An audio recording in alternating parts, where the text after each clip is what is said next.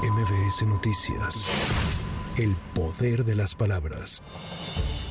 Este domingo 18 de febrero se realizará la Marcha por Nuestra Democracia en más de 100 ciudades del país y del extranjero para demandar que haya voto libre en los comicios del próximo 2 de junio sin intervención de los gobiernos federal o locales. En la Ciudad de México partirá a las 11 de la mañana del Monumento a la Revolución y hacia el Zócalo Capitalino. Estará presente el ex consejero presidente del INE, Lorenzo Córdoba, quien será el único orador.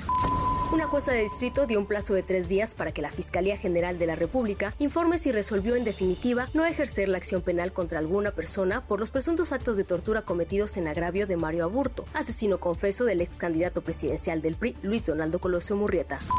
Agentes de la Fiscalía General de Justicia Capitalina concretaron tres órdenes de aprehensión en contra de Ismael F., exsecretario general del Sindicato del Cuerpo de Bomberos de la Ciudad de México, por los delitos de robo, extorsión y fraude. Ulises Lara, encargado del despacho de la Fiscalía Capitalina, informó que las indagatorias se iniciaron en los años 2018 y 2019. De acuerdo con las investigaciones realizadas por la Fiscalía de Investigación Estratégica de Asuntos Especiales, Ismael N. posiblemente se encuentra relacionado con tres indagatorias por la posible comisión de los delitos de robo calificado en pandilla, extorsión y fraude equiparado iniciadas en 2018 y 2019. No toleraremos abusos de quienes pretenden cometer ilícitos sin recibir castigo. Por ello, Invitamos a todas las personas que hayan sido víctimas de algún delito a que acudan a presentar la denuncia correspondiente y con ello evitar que los hechos queden impunes.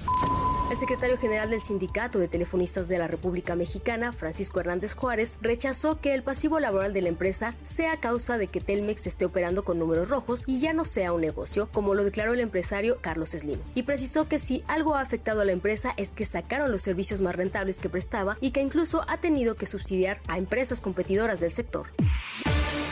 El jefe de gobierno de la Ciudad de México, Martí Batres, aseguró que el servicio de agua potable en la capital del país está garantizado a corto, mediano y largo plazo y precisó que tiene afluentes diversos y no depende únicamente del sistema Cutzamala. El funcionario local confirmó que se trabaja con el gobierno federal y con el del Estado de México para traer abastecimiento a la zona metropolitana del Valle de México a través de pozos perforados en Hidalgo y en el Estado de México. Con información de reporteros y corresponsales para MBS Noticias, Claudia Villanueva. MBS Noticias. El poder de las palabras.